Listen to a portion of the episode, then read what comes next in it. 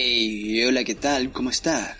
Sean todos bienvenidos al único lugar donde la policía no es Hill, el podcast de World Best Gamers. En esta ocasión tenemos un compañero especial, alguien que formó parte de los inicios de World Best Gamers, nuestro buen amigo Cookie Monster, que así se conocía antes, no sé cómo ahorita, pero me fascina su antiguo nick, así que es el nick por el que lo vamos a llamar ahora.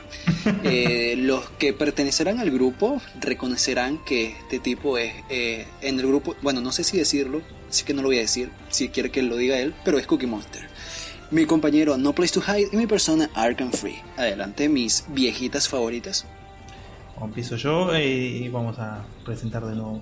Soy Jonathan Griffith, bienvenidos de nuevo a este podcast semanal donde vamos a hablar de un par de noticias eh, nuevas de esta semana y vamos a comentar un tema, va, no sé, no sé si puede considerar un tema que haya elegido la comunidad porque la comunidad ha hecho desastres en el grupo, pero bueno, veremos, veremos qué hacemos. Pero, pero también vamos a tocar el tema de los downgrades Así que vamos a estar un poco polémicos en este podcast. Eh, les presento a mi querido compañero, amigo Carlos Espinosa, eh, el, alias el Cookie Monster. Nos va a odiar para toda la vida para, Por, llamarlo así, pero bueno, eh, presentate, querido. Hola, muy buenas a todos. Eh, buenas noches acá, donde se está grabando esto, desde Culiacán. México. Gracias por invitarme a este podcast. No sé qué número sea, pero muy bueno, la verdad. Como ya me conocen, podcast 21. Eh, soy Carlos, pero pues me conocen desde el inicio, desde por allá el 2012 como Cookie Monster. La verdad ya les expliqué que me da mucha pena. Porque un pasado bastante aterrador, pero pues si quieren, así seguimos. no, Carlos está bien, Carlos está bien. Eh, nos podemos llamar del nombre que queramos acá, no hay, no hay ningún drama con eso, estamos entre amigos. Eh, discriminación. como dijo acá Carlos, ha, estado en la página, en la página de World Gamer desde 2012, desde el principio de la página. Una locura. ¿Hace cuántos años han pasado? ¿Ocho? Más o menos, sí, ocho años específicamente han pasado desde el inicio de la página. Qué ancianos que estamos. Han pasado muchísimas cosas, la verdad, desde que inicié en la página pues me acuerdo que, pues lo mencioné, inició en Taringa, le di like en la página de Facebook y por casualidad, como en ese tiempo me interesaban mucho más, o sea, ahorita me siguen interesando demasiado los videojuegos, pero como que en aquel entonces era prácticamente yo giraba en torno a los videojuegos y me interesaba por así decirlo tener algún blog de, de videojuegos por lo cual escribí a la página y da la casualidad que ocupaban un editor. Así es que pues fue mi historia él dice, él dice, nuestro compañero Cookie Monster dice que, no, como ya había mencionado y lo que pasa es que estuvimos hablando un rato largo antes del podcast y por ahí dice, como ya había mencionado, pero él se le olvida que nada de eso está grabado, así que pues perdónenlo, eh, cosas que pasan al inicio, nos pasaba lo mismo al principio del podcast, pero eh, ya saben, para que no, no se desubiquen y digan, no, ¿en qué momento lo dijo y tal? No, no, eh, fue fuera de, de grabación. Sí, esto se está grabando un lunes, eh, el lunes 2 de junio, para que sepan, más o menos entren en contexto. Nosotros lo subimos recién el jueves, así que si ven algo, algo medio retrasado también en cuanto a las noticias, es porque esto, no podemos grabar el mismo día en que lo subimos, hay que entenderlo eso. Pero bueno. De momento no podemos. Nunca, nunca dijimos igual de qué ciudad somos. Eh, acá ya Carlos ha dicho que es de Culiacán, México. Yo soy de Mar del Plata, Buenos Aires, Argentina, y mi querido amigo acá, Arkham Free, ¿de dónde sos? no me acuerdo. Yo soy de Mariara, Estado Carabobo, en Venezuela. Ahí está, Mariara, Mariara, sí, sí, me habías dicho la otra vez, pero... Sí. ¿Carabobo? Así se llama el estado. ¿Así se? Carabobo. Qué curioso. Sí, eh, cuando era pequeño hacía muchos chistes con mis compañeros al respecto de eso. y que no, no, no, tú, tú eres más, tú tienes pinta de que eres cara y bobo. era muy gracioso. Qué boludo. Pero bueno, Ah, somos un podcast multicultural de diferentes creencias religiosas. Así que vamos a entrarle a las noticias para no, alargarnos más. La, la, encuesta, la encuesta. Ay, la encuesta, ay, la encuesta. La encuesta, sí, siempre. Siempre se te olvida, no sé por qué, pero siempre... Tú no quieres a tus seguidores, pero yo, yo sí, así que yo te recuerdo la encuesta. Esta semana hice una encuesta que dice la siguiente, eh, que no le expliqué bien y a partir de esto tuve, tuve el sentimiento de volverme autoritario y mandarla a la mierda, pero no, no, no, todavía no. Eh, Dice, ¿qué lo que mi gente? ¿Cómo están? Como bien saben, público fino y conocedor, se acerca el próximo día de grabación. Esto fue publicado el domingo, o sea, ayer. Eh, en el cual espero escucharme mucho mejor y espero que sí me estén escuchando mucho mejor. Y junto con esto tengo curiosidad, así que respondan mi pregunta. ¿Qué sienten al jugar? Más específico, ¿les hace felices? ¿Les llena? Por cierto, recuerden que siempre pueden agregar a la encuesta el tema no furro que quieran. Y aquí yo mezclé dos cosas y por lo tanto en la encuesta apareció algo maravilloso como que me hace olvidarme de de, mi mierda de vida y me hace sentirme bien en un mundo donde tengo relevancia, aunque sea de fantasía. Y otro dice llena mi vacío existencial, o sea, es comprensible que hayan confundido la encuesta de esta manera, pero el tema que ganó es qué personaje de juegos encontrará la cura al COVID. Muy buen tema, vamos a boludear un rato con eso. Y las otras propuestas eran las serias, era eh, la soledad del jugador, la nostalgia y otra más que no me recuerdo y que no le tengo captura, pero mala leche. Nueva generación de consolas, algo así. A la nueva generación de consolas, todas esas tuvieron un solo voto. Y bueno, yo voté la de qué personaje de juegos porque eh, no, no la puse yo, así que la puedo votar, no es trampa. además, además. Eh, sí, sí. Sí, las respuestas que agregaron la gente son bastante, eh, bastante depresivas. Me dan ganas de pegarme un tiro. sí, es sospechoso, es sospechoso. No sé si es por la cuarentena o siempre son así, pero bueno. El podcast iba a convertir en un grupo de autoayuda, así es que mejor Por ahora no atendemos llamadas, así que... Sí, todavía no, todavía no. Y bueno, eso, esos son todos los comentarios que hay, así que vamos, ahora sí pasemos a las noticias. La primera noticia es que Sony se nos puso elitista y nos anuncia de antemano que la PlayStation 5 contará con un precio elevado, en palabras del propio Jim Ryan, el CEO de PlayStation. Creo que la mejor manera en que podemos abordar esto es ofreciendo la mejor posición de valor que podamos. No será necesariamente el precio más bajo. El valor es una combinación de muchas cosas. En nuestra área significa juegos, el número de títulos, la calidad, el precio de estos juegos y la variedad. Todo eso y cómo se aprovechan el conjunto de características de la plataforma. Básicamente nos dice que el precio de la PlayStation 5, a diferencia de lo que muchos pensábamos, yo esperaba que fuera bastante económica con respecto a la Xbox Mr. X, debido a la, a la evidente brecha de potencia, de características, calidad de servicios y otro sinnúmero de cosas que va a ofrecer la plataforma de Microsoft, tendría un precio bajo, como dije, o sea, e-, era algo que se esperaba y que, según yo, iba a ser la clave definitoria que sería para muchos la razón por la cual elegir una PlayStation 5 referente a una Xbox Mr. X, porque la diferencia, si bien es apreciable, no es tan grande y seguirías pudiendo disfrutar tus juegos de PlayStation 5 en una buena calidad, los juegos multiplataforma en una buena calidad, o sea que no se confunda nadie. Pero esto me hace eh, creer, sospechar que no va a ser esta la razón definitoria de la PlayStation 5 para muchos.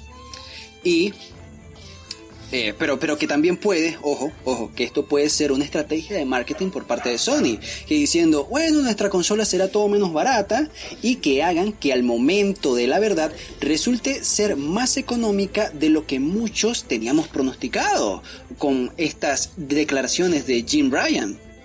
Además, Jim aclaró con respecto al cancelado evento del 4 de junio, este eh, pues, ese es el desafío que puse a los equipos de PlayStation, intentar poner a esa comunidad los 100 millones de personas que tienen una PlayStation 4 y toda esa gente que no la tiene todavía, a la que nos gustaría hablar tan emocionada como si se tratara del auditorio de la E3 o si estuvieran viendo la emisión en vivo. Eh, yo realmente no espero demasiado de este evidente desastre que nos avecina. Espero que sea una equivocación mía, pero es evidente la falta de orientación, la falta eh, de información que nos brindan, la falta de transferencia. Todo esto con respecto a su consola no hace sino generar dudas en mí personalmente. ¿Estará a la altura de lo que prometen? Yo espero que sí, pero quién sabe.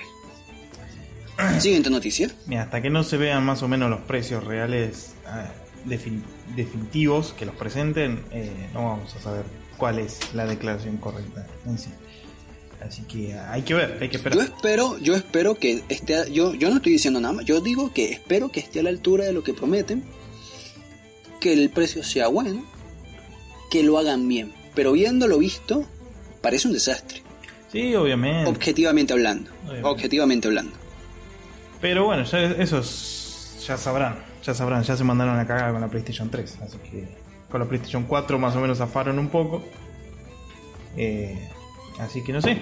Pero zafaron, zafaron porque Microsoft se metió el pie a sí mismo, Nintendo se metió el pie a sí mismo, por eso es que tuvieron éxito en realidad, ¿sabes? Sí, bueno, pero de, de eso tendrían que haber aprendido que nadie va a aceptar que la consola sea más cara de lo que de lo necesario. Es Sony. Es Sony. Bueno, Vendía la Play 3 De igual manera, a 500 dólares y la Xbox era mejor. ¿qué decís, Carlos? De igual manera, pues eh, tenemos que hace poco eh, uno de los directivos de Sony dice que es la consola o el hardware más potente, el software más, po- más potente, pero igual no creo que sea razón para elevarlo a más de 500 dólares debido a que a pesar de esto Microsoft ha dicho que tiene la capacidad de disminuir la, la- el precio de las consolas, las primeras creo que 100.000 consolas hasta 400 eh, dólares de salida, así es que es algo bastante eh, handicap contra lo que jugar. sí. Bueno, yo con respecto a las declaraciones, eh, la, la Xbox, técnicamente hablando, con los datos sobre el papel, es mucho más potente que la PlayStation 5, aunque parezca que no. Ellos se basan en que supuestamente el SSD de la PlayStation 5 es mejor que la unidad de la Xbox, pero yo no sé si ustedes se leyeron todo el manuscrito que nos presentó Microsoft. Yo sí. Y en ese, No, en manuscrito, allí especificaban que ah, todavía estaba por determinar cuál era la potencia real, o sea, cuál era la capacidad de lectura y escritura real que iba a tener el SSD de la Xbox. Pero que en teoría este podría ser de 2 a 5 veces superior de lo que ellos creen en un principio a la hora de estar ejecutando los juegos eh, eh, en, en una- en pruebas reales, en entornos reales. Pero que dan esos datos conservadores para no, este, eh, ¿cómo se dice? ¿Cómo es que se dice la palabra esta? Eh, ¿Y ser en falso? para, para ser precavidos. Para ser precavidos. Para ser precavidos, básicamente. Que es algo que demuestra honestidad en, en ellos. O sea, todo lo que yo leí de lo que presentó Microsoft y todo lo que yo leí, comparándolo, hablando con compañeros que saben, eh, con, compañeros no, con amigos que son técnicos de años, que son ingenieros, eh, que saben de este tema, me dijeron, papi, la Xbox es evidentemente más potente. Pero, ojo, que sea evidente más pot- eh, evidentemente más potente no quiere decir que sea literalmente mejor, solo es más potente. Que es lo que yo he dicho durante todos los últimos podcasts, no, no, Jonathan. Sí, hay que ver si lo saben aprovechar. Pero bueno, vamos, Exacto, vamos- exacto. vamos a pasar a la siguiente noticia porque si no se- esto se alarga para rato. Sí, sí, sí. Siguiente noticia. La beta de Steam Cloud ya está en funcionamiento. Por ahora los usuarios que lo deseen podrán jugar a sus juegos de Steam mediante GeForce Now.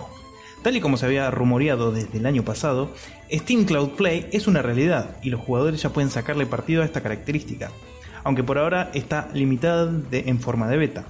La idea, por supuesto, es permitirnos jugar a los títulos que tengamos en nuestra biblioteca desde cualquier parte y usando cualquier dispositivo. ¿Cómo se hace esto?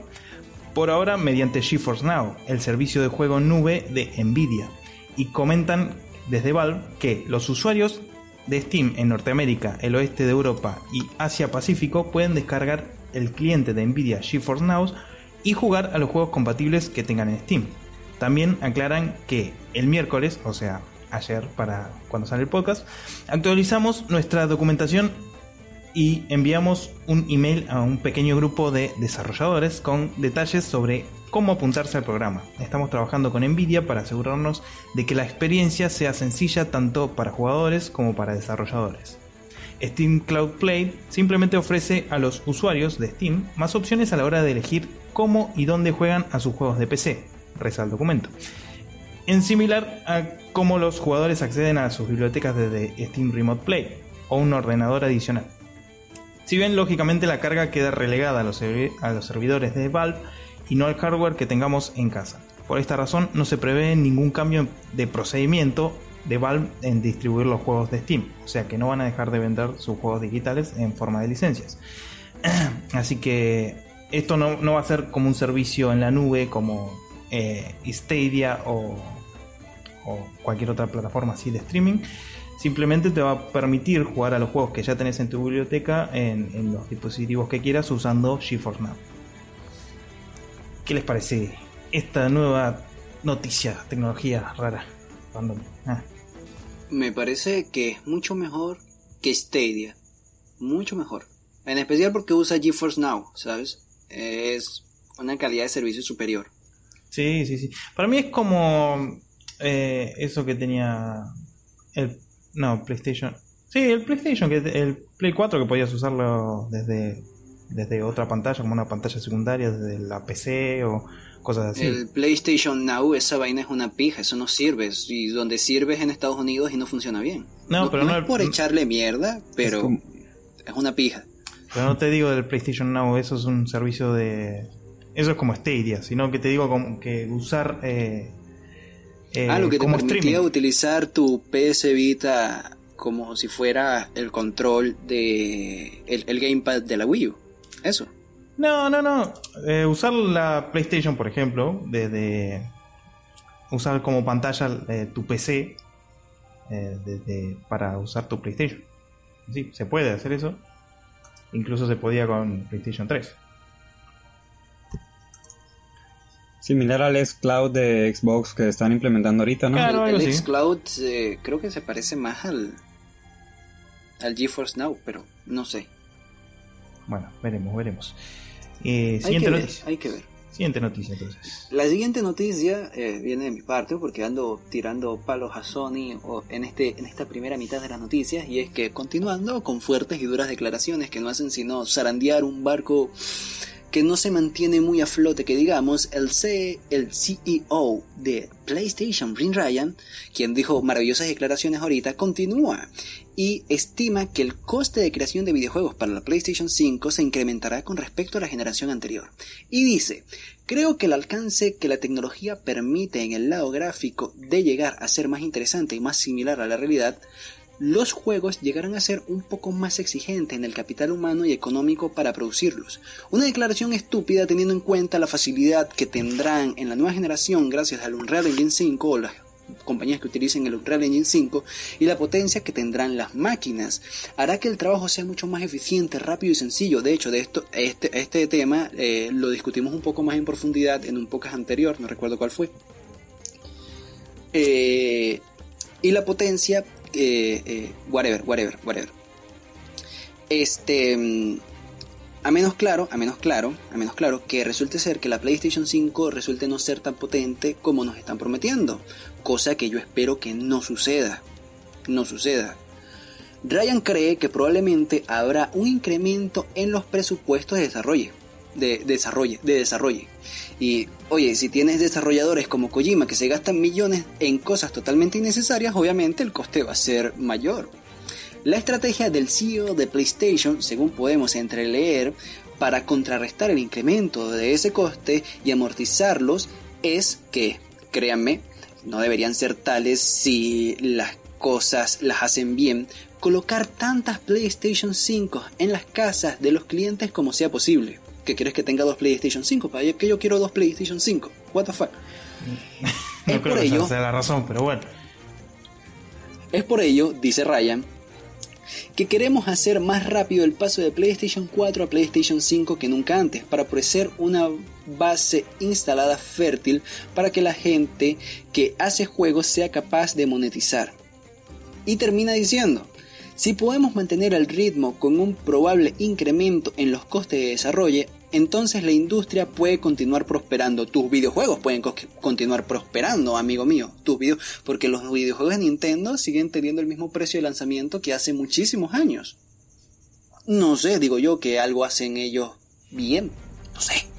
Si hilamos esta vaina con la primera noticia que dije de Sony, terminamos viendo que la cosa esta de PlayStation 5 no solo será costosa, sino que además sus videojuegos serán más costosos de lo que deberían ser.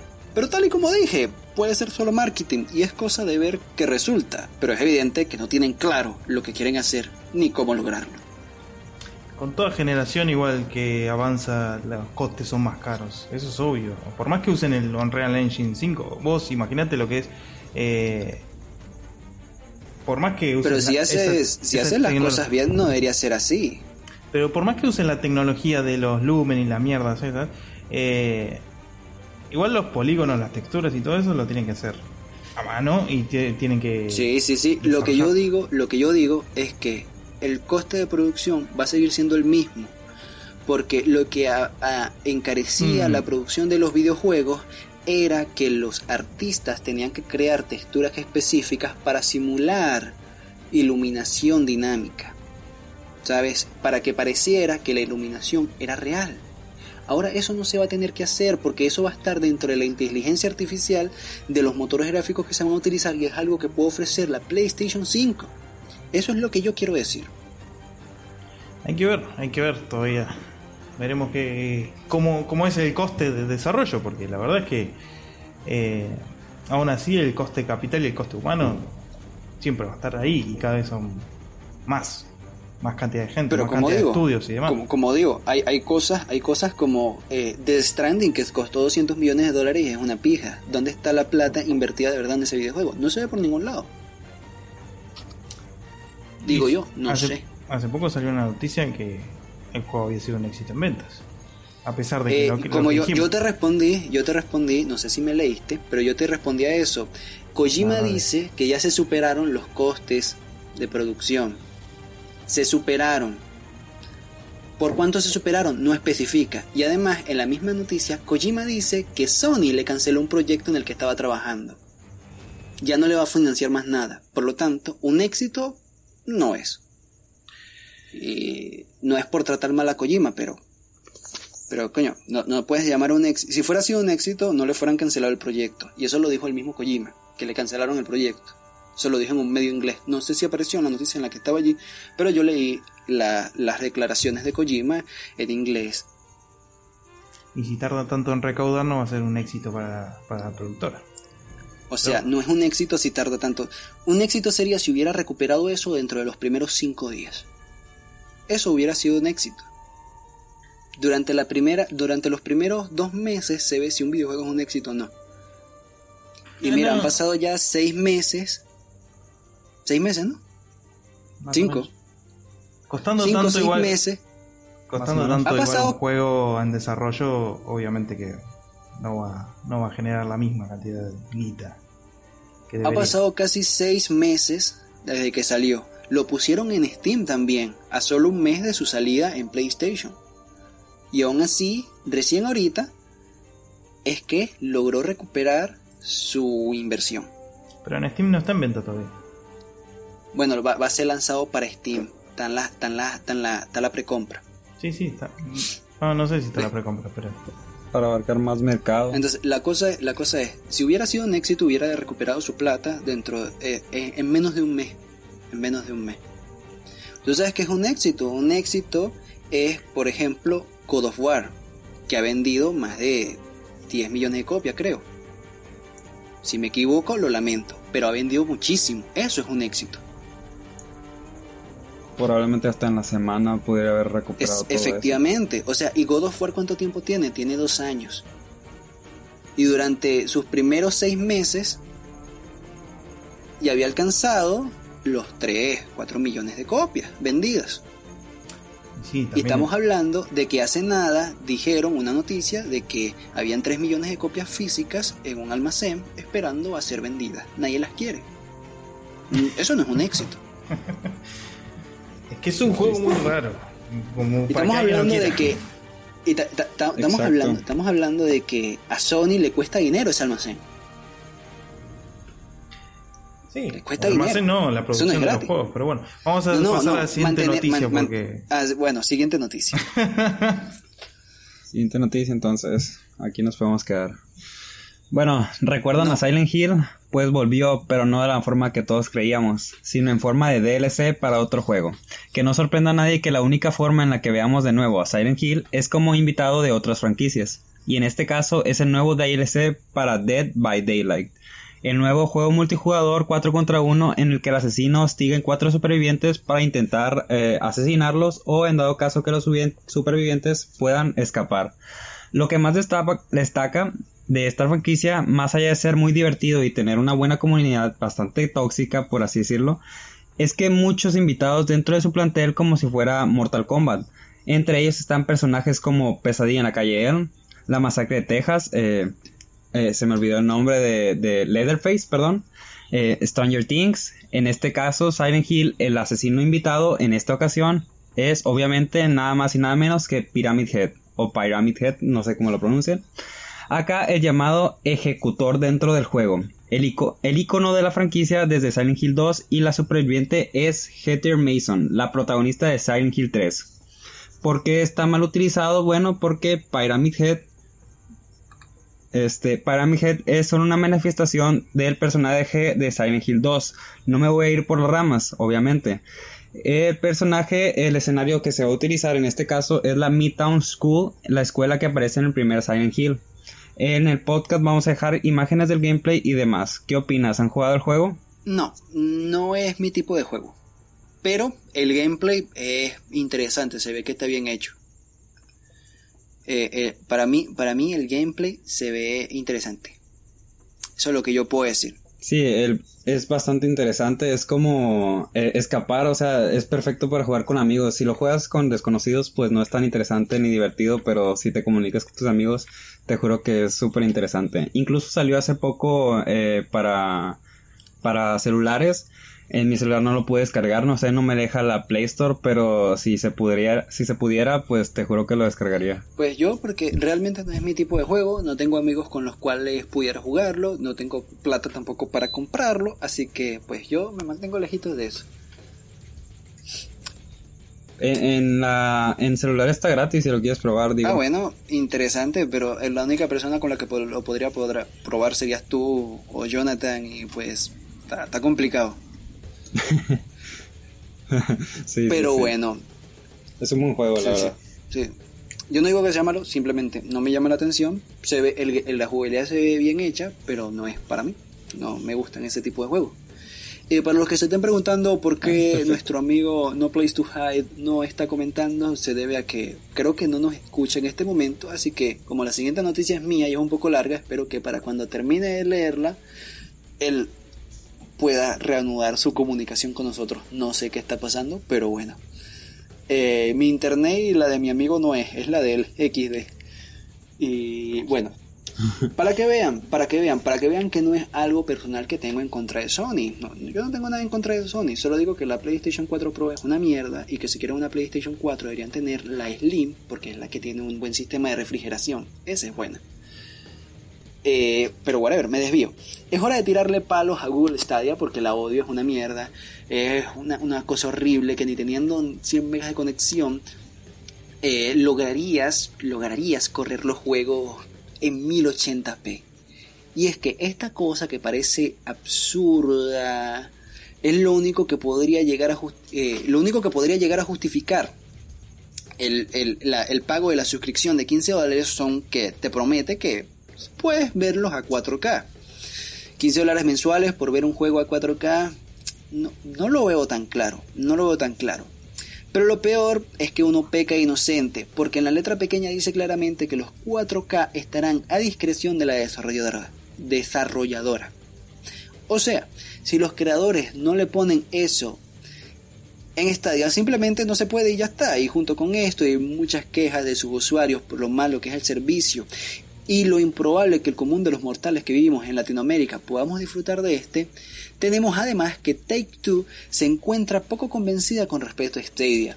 Y es que la compañía que acaba de llevar a Stadia su juego más reciente, Red Dead Redemption 2, eh, ya va que me perdí XD. Aquí estoy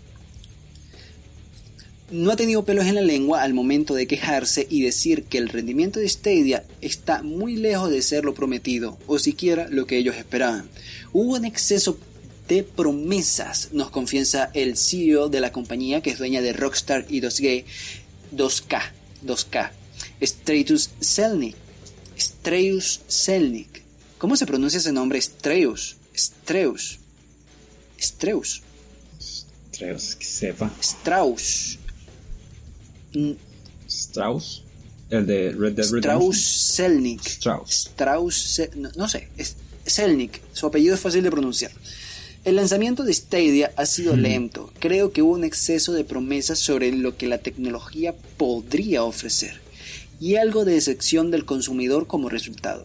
Sentencia Selnick. Además, hace entender que Take-Two apoyó en un inicio a Stadia, esto en la entrevista en la que dice esto, en las declaraciones que dice esto, apoyó en un inicio Stadia porque comprenden que eventualmente el streaming será una tendencia común en los videojuegos, de aquí como a 20 años.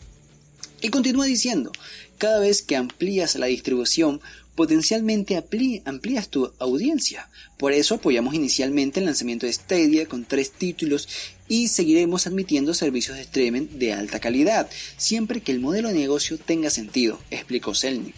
Con el tiempo creo que el streaming funcionará. Streaming funcionará. La creencia de que el streaming iba a ser transformador se basó en la opinión de que había muchas personas que realmente tenían interés en el entretenimiento interactivo, realmente querían pagarlo, pero simplemente no querían tener una consola. No estoy realmente seguro de que este sea el caso. Uh, fuertes declaraciones, fuertes declaraciones. Evidentemente, Selnick no es el caso. Y es que naciendo Stadia con tan pocos títulos, un servicio tan poco trabajado, era más que claro que no iba a tener éxito. Es más que obvio, aún que le apostaron al caballo equivocado, ya que GeForce Now, el servicio de streaming de Nvidia, funciona mejor, tiene más variedad y más calidad en general en cuanto a su servicio y me parece absurda la idea de que esto sea comparado con Netflix de los videojuegos, estando Microsoft años por delante de todos estos ofreciendo un servicio de suscripción con el cual te brindan acceso al catálogo entero de la Xbox, que es básicamente lo que hace Netflix en su servicio, ofrecerse acceso a un catálogo enorme de, de películas y series con su Microsoft, con su, con su eh, Game Pass. ¿Mm?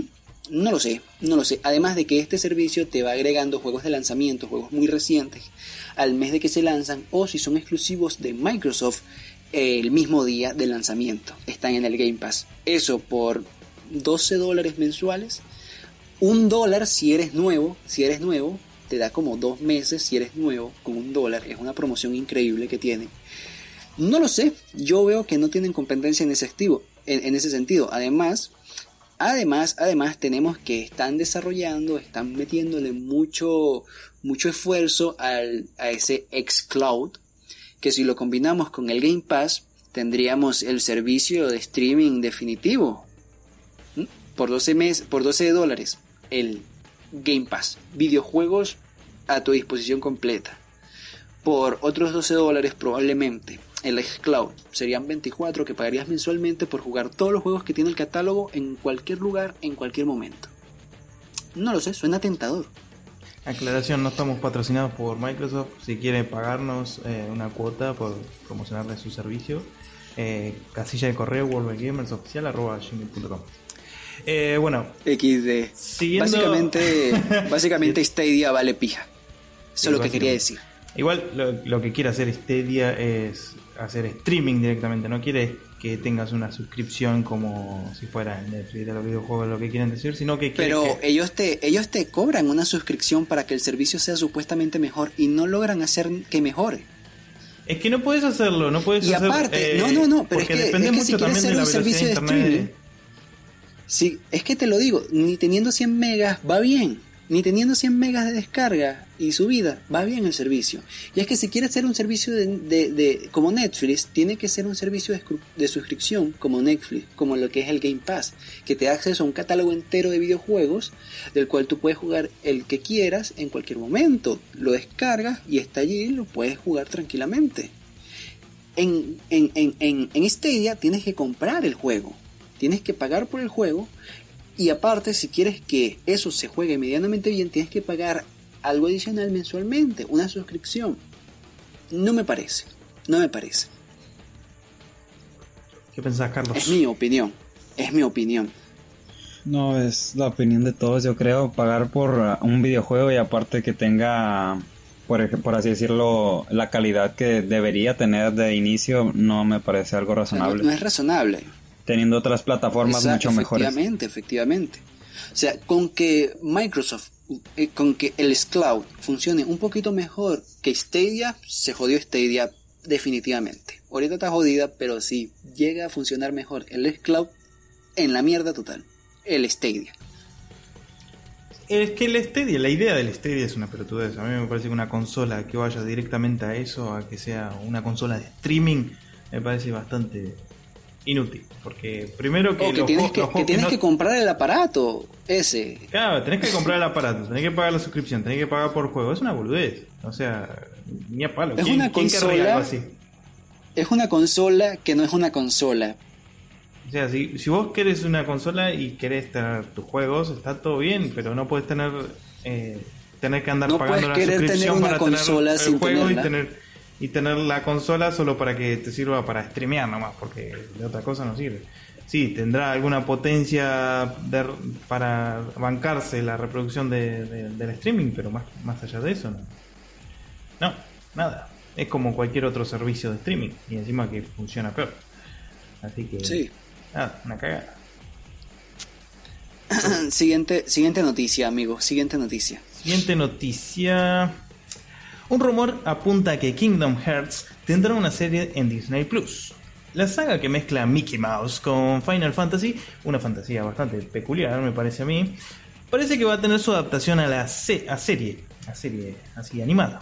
A pesar de que es una obra extensísima y que tiene aún menos sentido, al parecer están planeando hacer un salto a serie episódica para el servicio de streaming de Disney y así afirman unos conocidos insiders, Skyler Schuller y Jeremy Conrad, en su Twitter. Según lo que publican, será una serie animada por ordenador y se espera que los actores originales de Disney repitan sus papeles como personajes en este universo. Además, añaden que Square Enix está involucrada en el proyecto. La saga de Square Enix planea expandirse, pero no solo por este posible proyecto. El propio Nomura ha afirmado en ocasiones anteriores que hay dos juegos nuevos de Kingdom Hearts en desarrollo. Ya se anunció el título para, móvil, para móviles, Kingdom Hearts Dark Road, pero su gran estreno ha sufrido un retraso a causa del coronavirus. ¿Qué opinan ustedes de esto? ¿Han jugado algún Kingdom Hearts o algo de eso? Yo sí, yo sí, y me parece que no sé, a mí no me gustó, no voy a decir nada malo de él, pero a mí no me gustó, sentí que el manejo era tosco eh, en el primero que jugué. Y yo dije, pues no es para mí, no me gusta, es una pija. Esa fue mi opinión en ese momento. Recientemente lo volví a jugar y pensé lo mismo, así que realmente no es para mí. Pues realmente es una de las pocas, bueno, de las tantas, mejor dicho, sagas que sagas de culto que me gustaría jugar, pero por alguna razón como que no me llama la atención.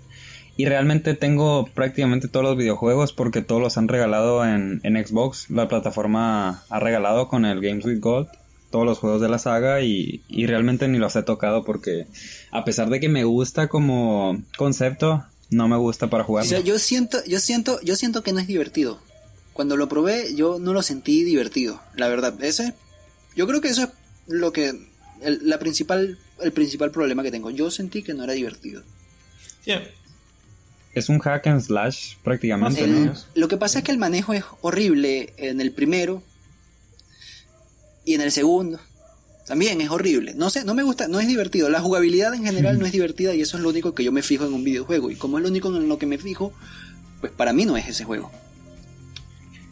A mí lo que me llamaba la atención era poder explorar todos esos mundos de Disney raros y que todos interactúen entre sí. Eso me parecía lo divertido. Y también me, dieron siempre ganas de jugarlo, pero en mi vida lo toqué. Porque también me... A mí también, a mí también eso es lo que me llama la atención, pero el juego vale pija, o sea, la, el- la jugabilidad es mala, la historia eh, de los juegos principales es interesante y se conecta bien. Ya si te vas ya eh, con los de, de- con los de Game Boy y con muchísimos spin-off que hay por ahí, se va mucho, mucho, mucho a, a- a la verga. Pero en términos generales la historia está interesante. Yo lo único que hice para saber de la historia, porque también me interesaba, fue verme gente jugándolo porque yo no lo quería jugar.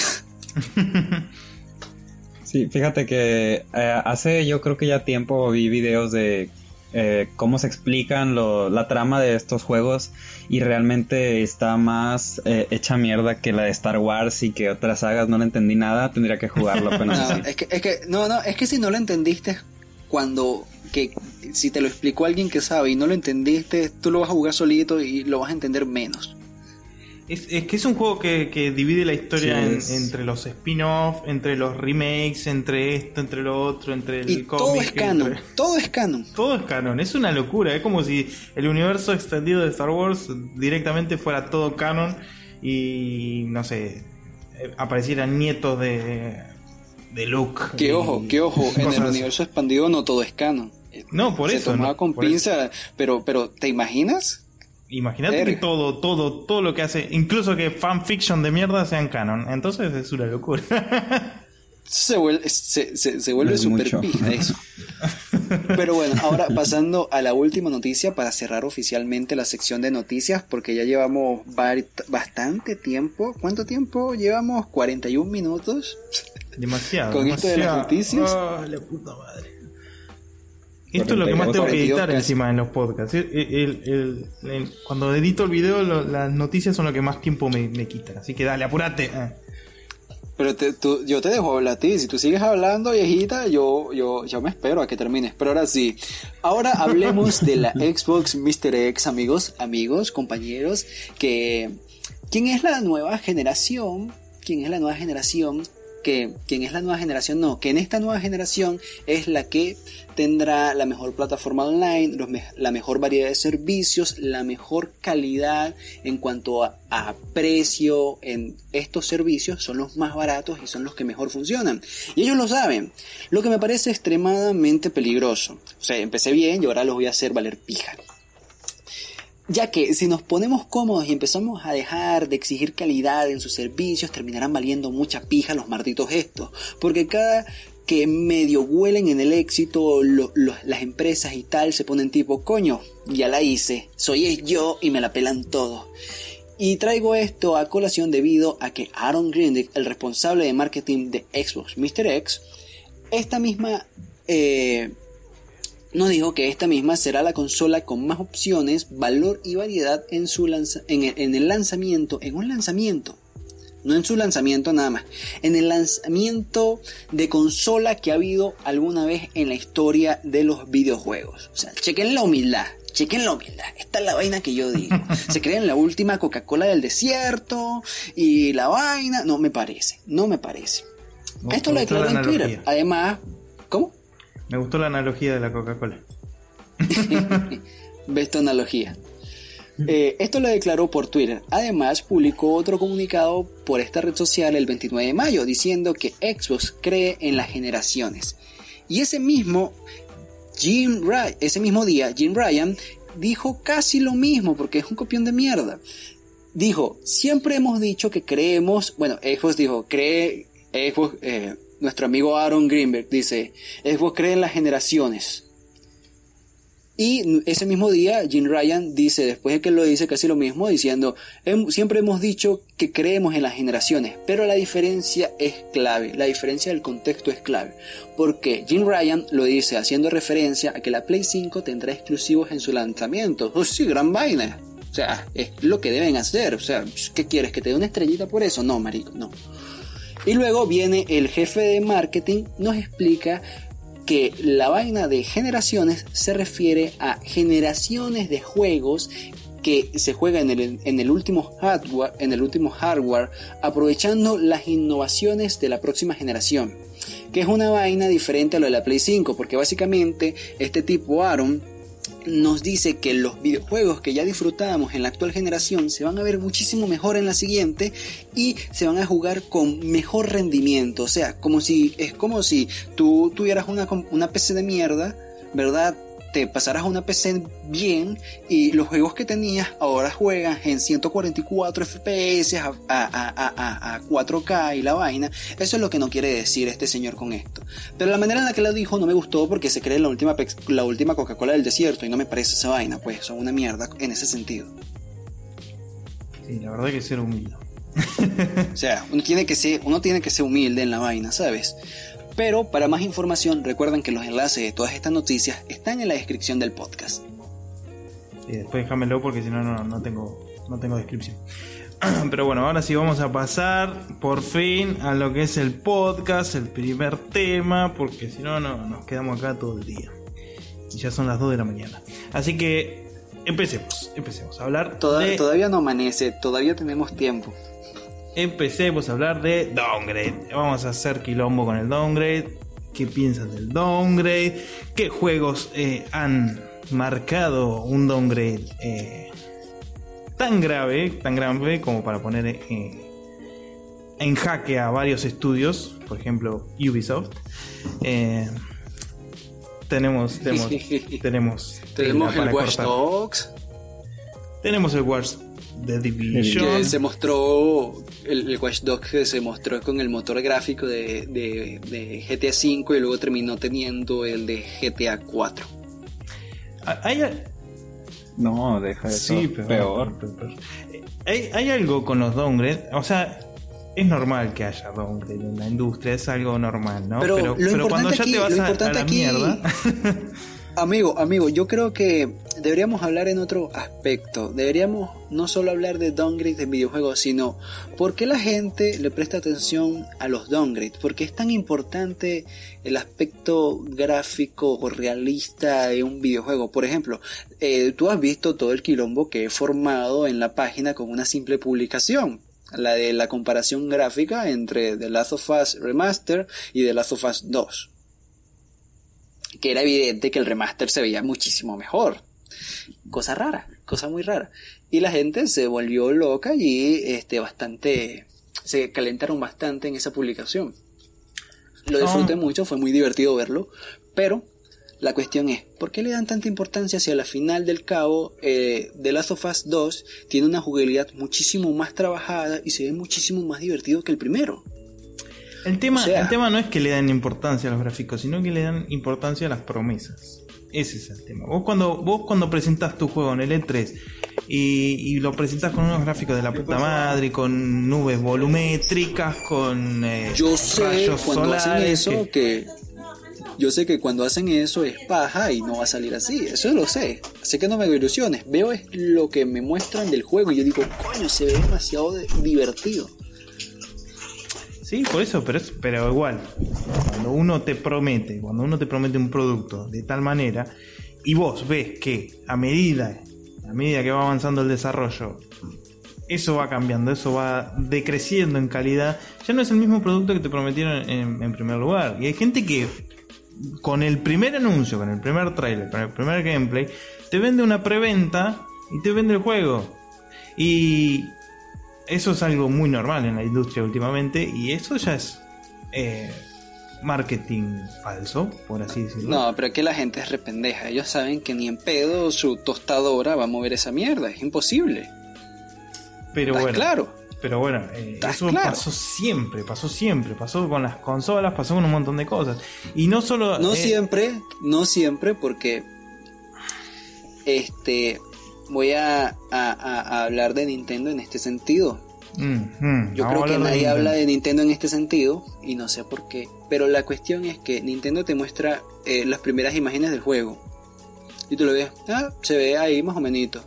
Y luego las imágenes finales del juego son mejores, tienen mejores iluminación, son más detalladas, eh, tienen mejor texturizado, tienen eh, menos, más, más número de polígonos, o sea, mejoran la imagen considerablemente, el aspecto visual considerablemente. Pero yo no veo a nadie hablando de eso. A ver, ¿sabes? Es que Nintendo no, no te vende la calidad gráfica como lo haría alguna otra empresa. No, pero o sea, lo, que yo estoy diciendo, lo que yo estoy diciendo es que la gráfica el, aspecto visual es importante y tal. Pero porque no se habla también de cuando una compañía Estoy, poniendo, estoy diciendo Nintendo porque es el único caso que conozco. Yo no sé si existe más, yo siempre he seguido Nintendo en este sentido y puedo hablar de eso. Pero en este caso, Nintendo te muestra siempre primero unas imágenes y luego con el paso del tiempo no solo mejora el aspecto jugable, sino que también se ve más bonito. No estoy diciendo que es una diferencia abismal, como que, coño, se veía como de, de, Nintendo 64 y terminó viéndose como, como de, de PlayStation 4. Eh, no. A ver, Pero si es una diferencia apreciable, pues, si es una diferencia apreciable. Y también está la otra cosa que hay gente que, que con la que he tenido el disgusto de hablar de estas cosas y me dicen, no, pero es que Nintendo en, 2000, en 2011 mostró, no, mentira, en 2011 no, en 2008 mostró un, un, teaser de un The Legend of Zelda que se veía súper realista y tal. Sí, pero Nintendo también te aclaró que eso era solo una demográfica, que era algo conceptual y que el The Legend of Zelda que iban a mostrar al final no iba a tener nada que ver con esas imágenes que mostraron. Nintendo lo dijo, pero la gente lo olvida. Y son vainas de vainas, pues. A ver, eh, tenés, tenés downgrades. Los downgrades no son solo gráficos, los downgrades también son las promesas en cuanto al gameplay. Eh, y en cuanto a gameplay, Nintendo prometía un montón de veces con, sus consolas, con sus mandos, con un montón de cosas, que iba, a ser un gameplay revolucionario, que esto, que el otro. Con la Wii, por ejemplo, ¿no? Es que tú no has tenido una Wii y no has probado jugar Yo he probado, Heroes he, en la Wii. Una Wii Has jugado No More Heroes en la Wii, es muy divertido. Pero no es lo Yo no sé si tú has jugado lo mismo a, lo que, a, lo que, prometían y cómo vendían la consola. Vos fíjate los anuncios de la Nintendo Revolution, como se llamaba en su momento, en que, eh, no sé, el mando simulaba ser una espada, el mando simulaba ser un arma. El, mando simulaba hacer esto, lo otro. Eso te vendían en los trailers, ¿eh? Y te estoy hablando de trailers que salieron en televisión, que salieron en internet, que salieron un montón de... Sí, yo los vi, yo los vi. Y yo te digo, yo te respondo a ti lo siguiente. Todo eso funcionó y funcionó muy bien. Pero que funcionó extremadamente bien pero funcionó. Hubo muchos juegos que aprovechaban yo no, yo no te digo que no bien estas mecánicas yo, no y otros digo que no juegos que no, me... aprovechaban. No me interrumpas. Yo no te digo que no funcionó, sino que. Tú no me interrumpas a mí déjame terminar de hablar. Yo no te digo que no funcionó, sino que eh, no es lo mismo, no es lo mismo, y eso es un downgrade. Eh, a pesar de que, de que haya vendido bien, a que haya funcionado, que la consola haya vendido mucho, no quiere decir que no, que no haya sido un downgrade. Y si querés hablar de downgrade gráfico, también lo ha tenido Nintendo, lo ha tenido con el último juego de Pokémon. Y, y la gente sí se quejó. No quiere decir que el juego no haya sido un éxito y que el juego no sea buenísimo. Pero es que el juego hubiera tenido o no hubiera tenido downgrade, igualito se iba a ver como la pija. No, no es necesario. Porque no se veía. es un juego de. No, se veía. Es un juego de Las primeras imágenes que yo vi, las primeras imágenes que yo vi del Pokémon, yo dije, se ve feo. Luego lo vi al final y dije, se sigue viendo feo, incluso más. Igualito no es. No, yo no soy público de Pokémon. Eh, ¿vos, crees que igualito yo igualito yo tú sabes que yo he criticado mucho lo que ha hecho Pokémon y, y, las vainas con la jugabilidad y, el evento así que Yo lo he criticado bastante. También tiene el downgrade en, cuanto a la jugabilidad Pokémon, tiene un montón de downgrade. Pues yo, he hablado mucho de eso, de, de, de, de, cómo con el pasar del tiempo han ido tratando de inútil mental a uno y limitando las vainas que uno puede hacer al principio y volviendo todo el principio del juego una vaina súper tediosa y súper aburrida que a mí no me gusta. Bueno, y que es una vaina que, que, que es horrible. Ese también es otro nombre. Eh, a medida que avanzan, a medida que avanzan las secuelas, eh, cuando un, juego va quitando características y, detalles, incluso de, a medida que avanza las secuelas y demás, eh, eso también es donde. Vos, eh, mira, eh, yo te creo que pasé un video de Far Cry 2 comparado con Far Cry 5 y la cantidad de detalles que había, simplemente ya con el hecho de prender fuego el suelo y que se prenda fuego todo el campo, a que se prenda fuego el suelo y se prenda el árbol y se apague solo, es abismal. Y vos estás hablando de un juego que salió en el 2009, por ahí, no sé cuándo salió Far Cry 2. Y a un juego que ha salido hace, ¿cuánto? Un año, dos. Eh, es abismal que, que, ya eso sea un downgrade. No solo el tema gráfico, no solo el tema de cómo se ve. Sí, sí, sí. Pero el tema, el tema con Pokémon es que eh, ahí la, la, gráfica poco o nada importa porque eso nunca ha importado porque viene de una consola donde la gráfica no importa. Lo que me importa de Pokémon en este sentido es, coño, ¿Por qué hacen que el juego sea tan aburrido al principio? No me da, no me motivan para que yo lo juegue, lo, vuelven súper aburrido, además de que me quitan cosas de historia, me quitan cosas de, contenido importante, de, anécdotas y tal, porque antes en Pokémon eh, se trataban muchos temas que ahorita no tratan, que ahorita no, tratan con la profundidad en la que lo hacían antes. Y eso es algo que no me gusta y es algo por lo que yo prefiero muchos Pokémon antiguos porque son más divertidos, son más dinámicos, tienen mucho, son mucho más ricos en su historia, tienen, tienen, tienen mucho más que ofrecer que los actuales. Que los actuales te tienen eh, 20.000 eh, Pokémones.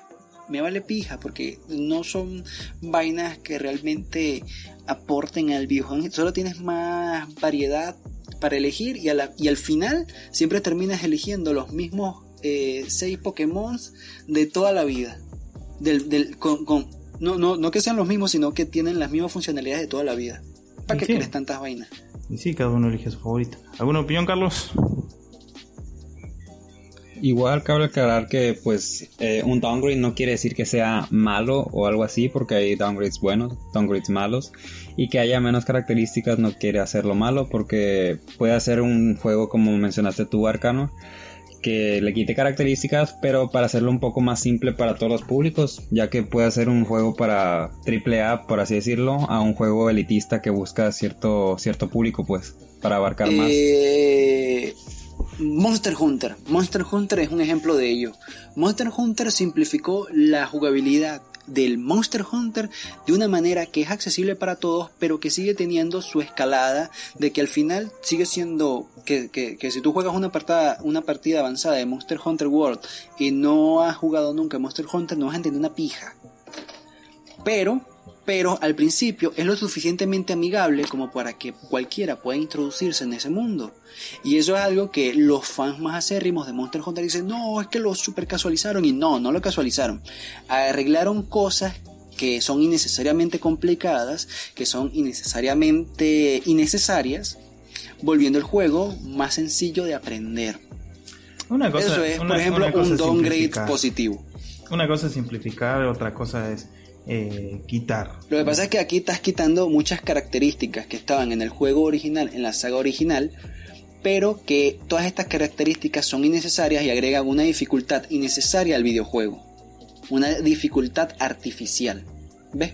Entonces el Monster Hunter World tiene la cuestión de que tiene la dificultad justa y necesaria. Tiene es difícil no porque tiene menús y mecánicas absurdas que no tienen sentido, sino que es complicado porque la construcción del mundo, la construcción de niveles, las mecánicas del juego hacen que no sea un juego súper sencillo, pero no es injusto. Y Monster Hunter, algo que ha tenido a lo largo de toda su historia, es que en muchísimas ocasiones era súper injusto. Te lo digo yo que me lo he jugado casi todo. El tema, es que no es solo simplificar, estás mejorando el juego. Así. Vos cuando estás Sí, haciendo pero un juego- estás quitando, estás quitando características. Estás quitando características que vienen en el juego original y que han estado toda la vida en el juego original. Estás quitando Y cosas. pero sí estás quitando cosas, pero la pero estás si no, quitando, sirve, si no la estás quitando para a favor algún- de la mejora del gameplay. Como dice nuestro amigo Carlos, él dice, hay downgrade malos y downgrade buenos. Y el, único, y el primer ejemplo que se me vino de un downgrade bueno, de cosas que redujeron del gameplay, que cosas que quitaron del gameplay, que eso hizo que fuera positivo, se me viene a la mente Monster Hunter World. Aquí defendiendo el punto de vista de mi camarada Cookie Monster. Ah, sí, sí, sí, sí. ¿Algún otro ejemplo de downgrade bueno? De downgrade bueno, no sabría decirte porque fue algo que fue en caliente. Un downgrade bueno, pues eh, tengo entendido que The Witcher 3 por el tamaño del mapa se tuvo que hacer un de- downgrade gráfico y terminó siendo, bueno, termina siendo y es uno de los mejores juegos de mundo abierto eh, de su Sí. tipo. Y no solamente de su tipo, sino de, en general de los Tiene un videojuegos. muy buen punto nuestro camarada aquí. Es que el don- un downgrade bueno es cuando el tema del rendimiento, ¿no? Porque a veces Exacto. un juego, exacto. un juego cuando se, se anuncia o se lanza o se desarrolla, lleva un proceso, prometen un proceso gráfico también, es muchas de las cosas que les pasó a Ubisoft, ¿no? Que en sus trailers de salida, en sus gameplays de, de, de E3 y demás, prometían una potencia Dice, gráfica que no voy era. a mostrar el... Dicen, coño, voy a mostrar el gameplay más arrecho, más... Tú sabes, que sea más espectacular del mundo y luego dicen, oye, como que esto no lo va a poder jugar todo el mundo. Creo Claro, que el no tema va es que todo el mundo. El tema es que cuando lo, lo construir, con- construís ese demo en un juego completo, ya el tema no te va, no te va a dar el mismo rendimiento, que no va a, te- no va a tener unos frames estables, que, que no va a cargar lo mismo. Entonces eh, hay que empezar a recortar y la gente empieza a recortar de... lo primero que se recorta son los efectos, la gráfica, el tema de la carga de escenarios y demás. Y por eso hay mucho downgrade. Es- eh, hay que entender eso también, ¿no? Que, que a veces el downgrade es bueno cuando es un tema de rendimiento. Es preferible que un juego no, no se Sí, vea sí. tan bien como se prometió, pero que corra bien y que se pueda jugar bien y que, te- que sea más o menos la misma experiencia, pero eh, que corra bien. Más cuando es un juego multijugador, por ejemplo. Eh, uno de los downgrades más, más característicos también de Ubisoft eh, fue el de Rainbow Six Siege, que prometieron una cosa que era imposible, más con la destrucción Sí. completa del escenario que tenía ese juego. Sí. Y, y sigue siendo un juego excelente. Para mí uno de los mejores multijugador Es, que hay. es muy divertido, es muy divertido. Uno de los mejores first person que hay últimamente. Eh, y si bien permite destrucción del escenario casi completa, eh, también está muy limitado, no es nada que ver a lo que prometieron. Y es que también hacer una destrucción completa del escenario hubiera sido también un poco injusto en cuanto a la jugabilidad. Si vos podés abrirle una brecha en, en cualquier pared al enemigo, ya lo dejas súper expuesto. Entonces es súper injusto. Sí. Eh, entonces, Mecánicamente hablando, era inviable. Claro, mecánica no solo es que es un downgrade gráfico, sino que también mejoraron en cuanto a la- al balance en sí. Y eso puede verse como un downgrade, como míralo como quieras, pero en fin el juego terminó siendo lo que es y es un juego excelente. Eh, pero además, Pero imposible no creo. Imposible no creo porque ya está, está el Battlefield Bad Company, que tenía un buen motor de destrucción. Igual Battlefield 3. Battlefield 4 pues no tanto, pero ahí están esas demostraciones de la generación pasada en comparación a la generación actual de, de sí, consolas pero por lo menos. estás hablando de Battlefield que tiene un mapa que mide kilómetros y lo comparas con Rainbow Six Sí, que tiene sí, sí, mapas sí. del tamaño de Counter Strike para que los que no lo han jugado tengan una referencia. Entonces Claro. tú no puedes meter un motor de, todavía. gru- de- de destrucción del tamaño de a, a la escala de Battlefield en ese porque simplemente tumbas la casa y ya acabaste la, la batalla. Es injustísimo. Claro, el tema, Sí. el tema con Battlefield es que sí, cuando vos destruís algo, destruís prácticamente todo el edificio. El- en Rainbow Six, cuando destruís algo, eh, son roturas pequeñas, son los tiros a través de la pared, son las bombas que pones en la pared. Que con Eso- todo y eso, que con todo y eso puedes destruir bastante. Obviamente, pero son están muy limitadas Sí. para para eso también, para el balance y demás. No puedes pero es que tirar la casa abajo. destruir todo, si te, tiras la casa, a huevo que todo el mundo tiraría la casa de una. Sí, pero vos, vos ponete un, un operativo policial que tengan renas adentro, que tengan una bomba, que tengan lo... nunca tiran la casa abajo. Sería lo más fácil, ¿no? Pero, pero, pero no puedes hacer eso. Puedes tirar la casa abajo en un vecindario donde hay gente, en un banco, en lo que sea, ¿no? Eh. Es muy peligroso. Entonces, tiene, tiene sentido desde el punto de vista mecánico. Te obliga a pensar cómo sería en la vida real. O sea, no, no, no es... Es un videojuego, sí, pero eh, es un eh, eh, es un es un Tom Clancy es, es, un, es un juego de asaltos, de asaltos tácticos, básicamente, y de eso se trata. Es un simulador militar. Que a pesar de ser, según realista, como lo pintaban los desarrolladores, pues por la versatilidad de los jugadores termina siendo todo lo contrario. Como en todos los videojuegos. Termina siendo un troleo cósmico ese juego. Después te, te encontrás con... Pero pero si de downgrade hablamos, no podemos evitar mencionar eh, los downgrades que, a los que se tienen que someter todos los videojuegos AAA que quieren llegar a Nintendo, a Nintendo Choice. Ah, es evidente que no podemos no hablar de eso porque es una diferencia bastante apreciable la que se ve entre un videojuego en una Xbox o una PlayStation 4 a cómo se ve en Nintendo Choice. Porque sí, eh, es, lo que se tiene, porque la consola no tiene la potencia necesaria para ejecutar eh, el juego en, una, en, gráficas altas. Por así decirlo. Se siguen viendo bien, pero no lo suficientemente bien como para decir alcanza la calidad de la, de la, de la Play o de la Xbox. eso es normal en los ports. Eh, eso ha pasado cuando, sal, cuando salían juegos de, de PC en PlayStation 2 y demás. Eh, directamente la consola, si no, no, lo corre, no lo corre. ¿Y qué tenés que hacer? Tenés que empezar a recortar. ¿Y qué vas a recortar? Básicamente. Pero lo bonito, lo bonito es que solo recortan en el aspecto gráfico, no recortan en contenido de gameplay. Que eso es unas cosas, eh, eso es algo que le hacían antes a Nintendo, que recortaban contenido. No siempre. la eh. versión eh, en la 64 pasaba. En la 64 pasaba que la peor versión de, de muchos videojuegos eh, de, de, de, de, Parties era. Pasaba con algunos, no con todos, pero terminaba siendo peorcita. A veces, en cuanto a contenido. a, veces el port termina siendo un juego completamente distinto. Y eso está bueno también, eso está bueno. Después tenés, por ejemplo, los Prince of Persia de, Forgotten Sands, que la, la Wii tiene una versión completamente distinta y la PSP tiene una versión completamente distinta y son juegos distintos ya, básicamente. Y así ha pasado con, qué sé yo, los Call of Duty de PlayStation 2 también. Eh, son juegos completamente distintos, no tienen nada que ver a, a la entrega original, ¿no? Eh, y eso está bueno. En parte sí es un downgrade, es un downgrade de proporciones épicas, eh, pero, pero es un juego completamente distinto y ya no lo puedes calificar. Pero está, está justificado por la, la, pues la consola, pues es, no puede es una necesidad que es una necesidad porque el consumidor dice, oye, yo sacrifico el aspecto gráfico brutal que tienen las otras consolas, pero, pero gano en el sentido de que yo puedo jugar con esta vaina en todas partes. Sí, el tema, el tema con las con la, Pero vale la pena. Vale la pena sacrificarlo. Yo creo que sí, en el sentido de que si tú eres alguien que siempre se está moviendo mucho o que tiene largos espacios eh, libres o que por ejemplo te tardas una hora y media en llegar a tu trabajo, vale la pena. Eh, para mí, personalmente, no. Eh, mi vida diaria no, no, no, cabría tanto tiempo el estar jugando en, un dispositivo móvil. Además, me resulta un poco incómodo, así que no. Para mí, no, no valdría la pena.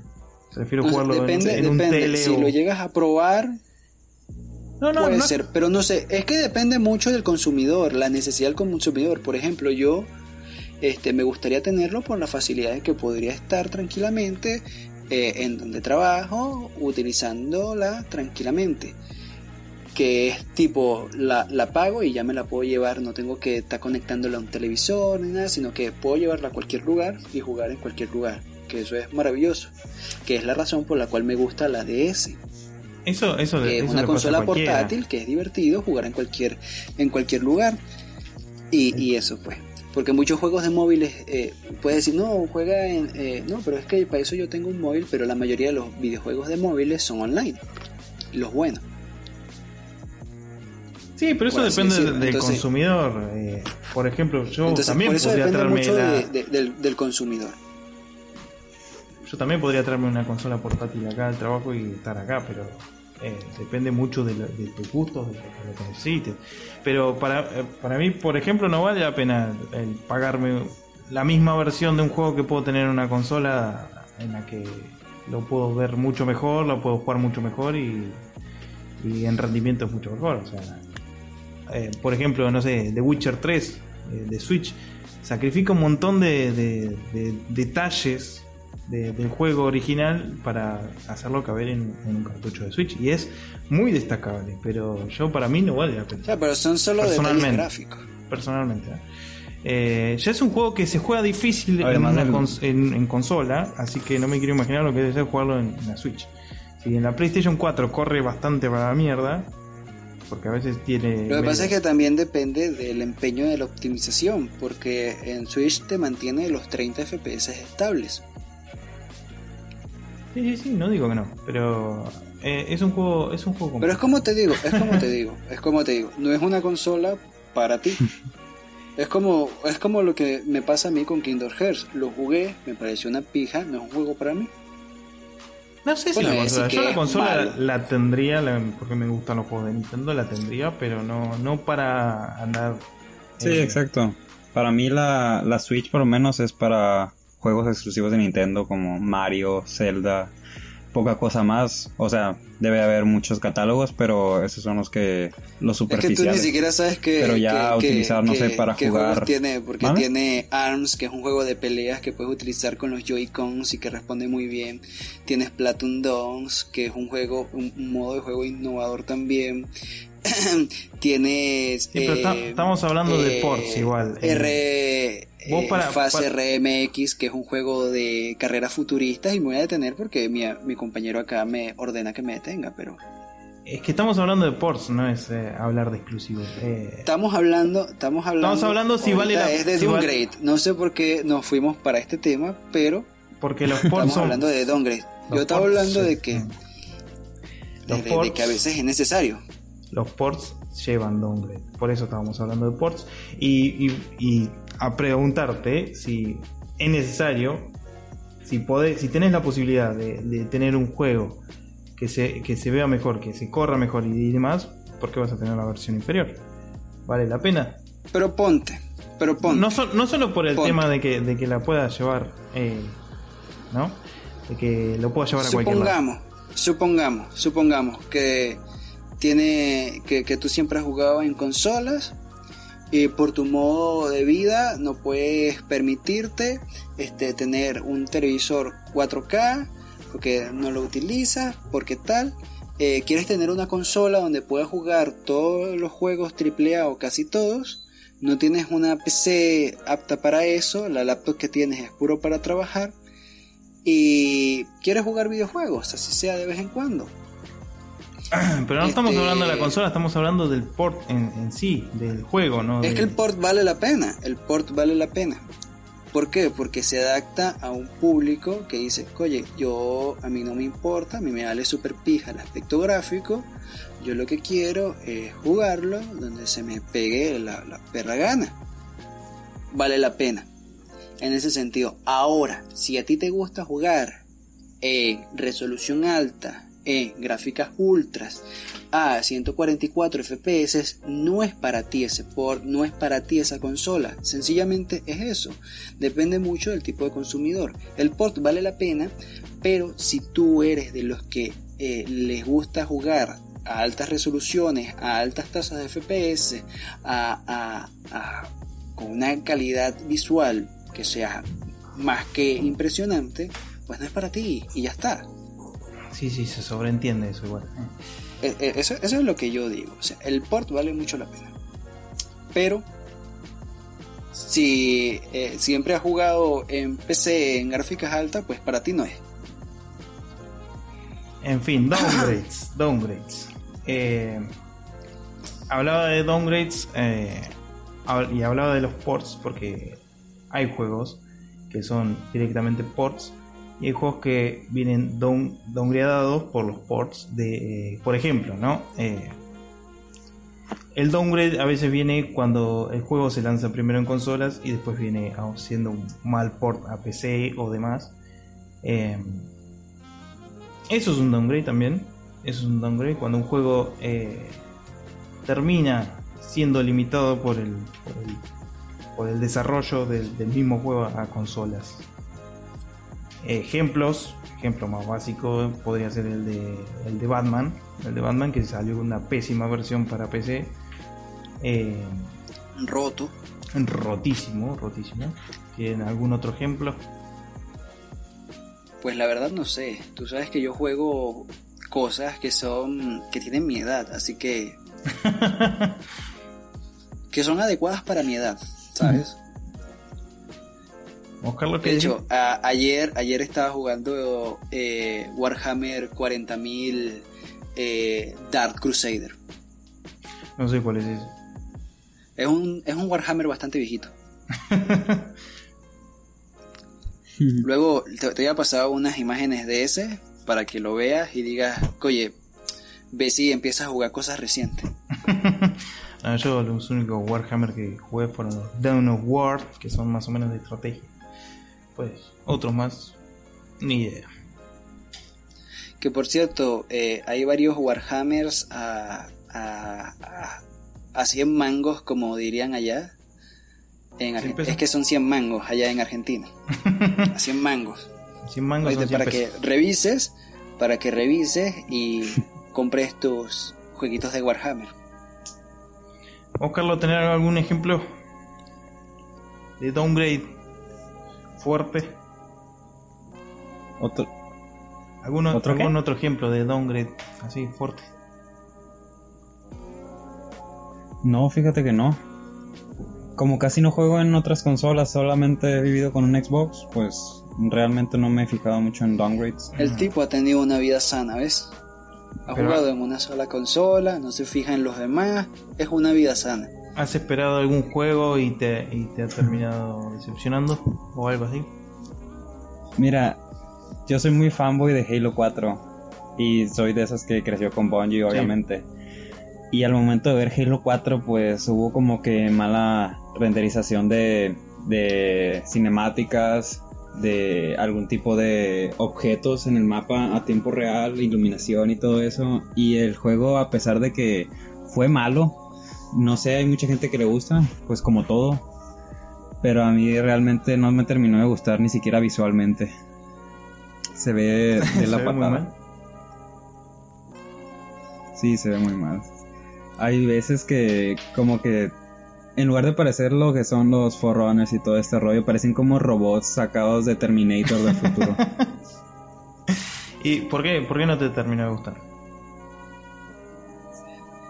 No sé, las paletas de colores. Te juro que no son como del agrado, como ya ves que cambió de desarrollador, pues es más, es más ajeno que a un game, a un downgrade a un cambio de, del equipo que desarrolla el juego. Sí, sí, pues. eso también. Eso también podría ser un nombre. ¿Ves? Cuando, por ejemplo, tenés eh, Duke Nukem Forever, que es un juego que ha pasado de más de, mano que. No quiero dar ejemplos. Eh, pero es un juego súper manoseado por varias. Dilo, dilo, tú sabes, eres argentino, quieres decirlo. no, no, no, mejor no. Eh, lo que él quería decir, tu hermana, eso es lo que quería decir. Algo así, algo así. Eh, en fin. Eh, también es un juego que, venía prometiendo, que venía, eh, venía cambiando de motores gráficos, que, cambió de, equipo desarrollador como 20 veces. Es un juego que terminó saliendo asquerosamente mal, y no, no por el tema gráfico, sino porque jugablemente... Era una pija. Es horrible, es un juego que, que, que no era el Duke Nukem de siempre, que era como algo más eh, edgy, por así decirlo, pero de mala manera. Después tenés. Sí, fíjate que. Sí, sí. Fíjate que vi un video de que el Duke Nukem no es como el juego actual por la situación en la que vivimos. Es un juego que se quedó. Se quedó en los 90, pero mal. Es un juego que si saldría no, ahora. No es, solo, eh, no, no es solo por eso. Lo prendería es que fuego. en sí, la jugabilidad y la vaina, pues. Está mal. Sí, eso. El juego eh, no sabe qué dirección tomar en sí. Es un juego que, que, que no, no, no ha tenido una dirección clara desde el principio, porque si estuvo en, el- en el infierno del desarrollo durante casi cuánto, 15 años, por ahí, ponele. Eh, Parece The Last Guardian. Claro, bueno, pero The Last Guardian salió bastante redondo Sí. dentro de todo, ¿no? Es un juego que eh, ya estaba planteado. A mí no me gustó, a mí me pareció una pija, eso era una mierda. 15 años por esa mierda no me parecen aceptables. No, a mí tampoco me gustó tanto, pero no es que no es que no sea un juego completo, redondo y que, que no es que no valga la pena en sí. Eh, O sea, lo que yo digo es que para lo que yo esperaba, para el tiempo que esperábamos, es una pija. el tema es que no hay que el tema no hay no hay que esperar algo en sí de los juegos cuando están tanto No, tiempo en desarrollo. Pero, pero, como- pero te dijeron cuando que iba a ser tal cosa. Y fue totalmente diferente, fue una pija. Para mí no, no fue diferente a lo que enseñaron, por ejemplo, en los trailers cuando el juego iba a salir para PlayStation 3, por ejemplo.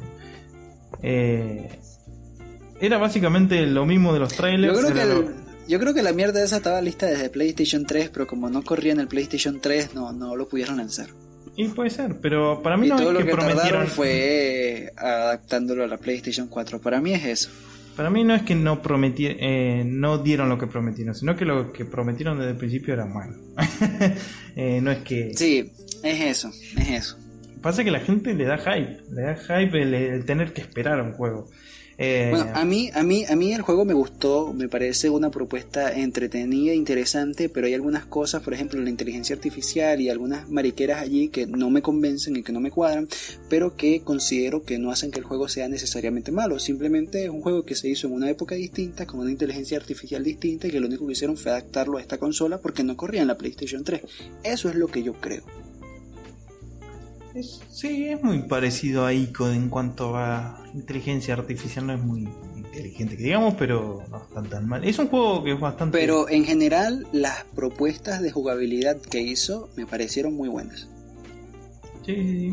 Bueno, casi todos los juegos de- del Team ICO son... Jugablemente son buenos, después te pueden parecer aburridos, te puede parecer lo que sea, excepto Shadow Sí, of the pero lo que, no, Colossus.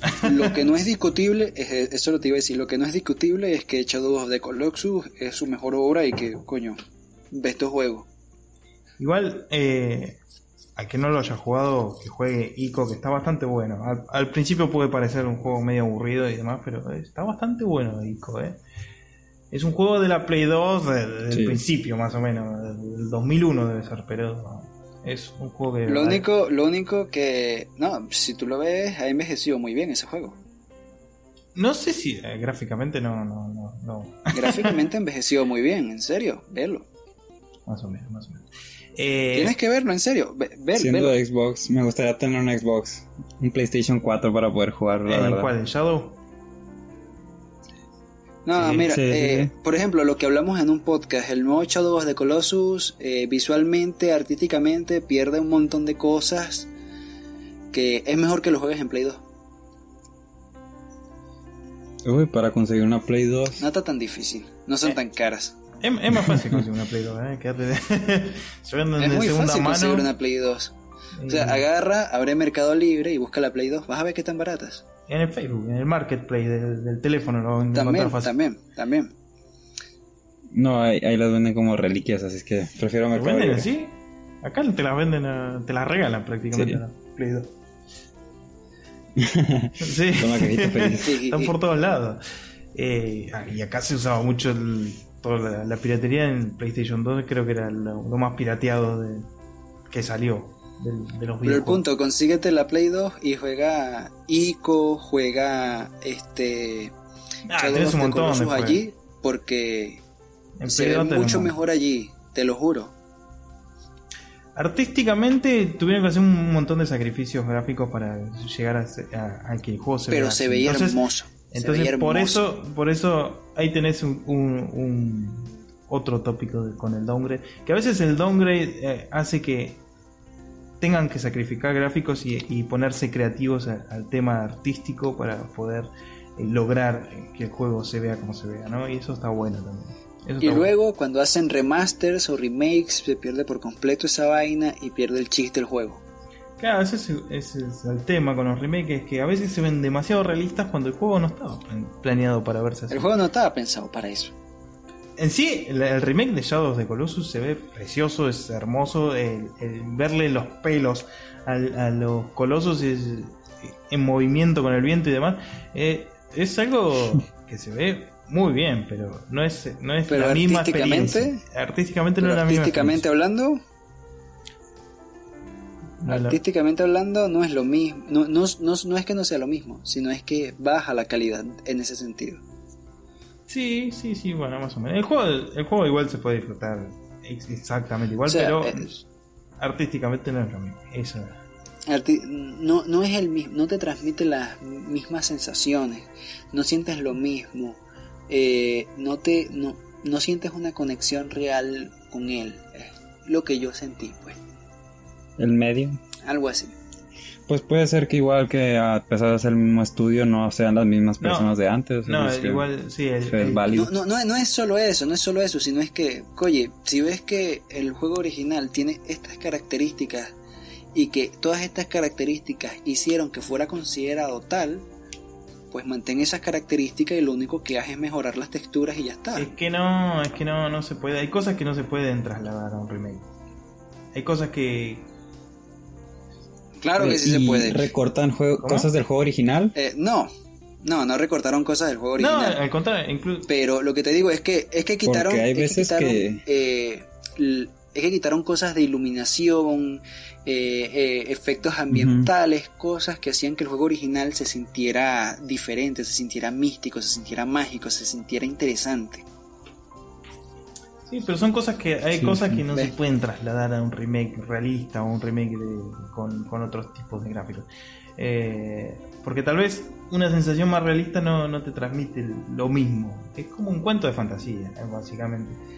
Eh, es que, es que, es que no, no, no se puede. Pero bueno, son, son versiones distintas. O sea, se puede. No es lo mismo. en sí sigue siendo el mismo y se puede disfrutar. sigue siendo totalmente jugable, sigues pudiéndote divertir igual, pero el objetivo de ese juego no, no era ese en un sentido, sino la, la, experiencia del viaje, las sensaciones que te provocaba, las cosas que vivías y la manera en la que las veías era mejor en el original. En este tienes una percepción totalmente distinta que no va de acorde a, lo que quería transmitir en un inicio el juego como tal. No, no, sé si mejor, eso ya es subjetivo, ¿no? Eso depende de cada quien, pero sí. O sea, yo me refiero a, las sensaciones que transmite. Sí, sí, por eso, pero por eso.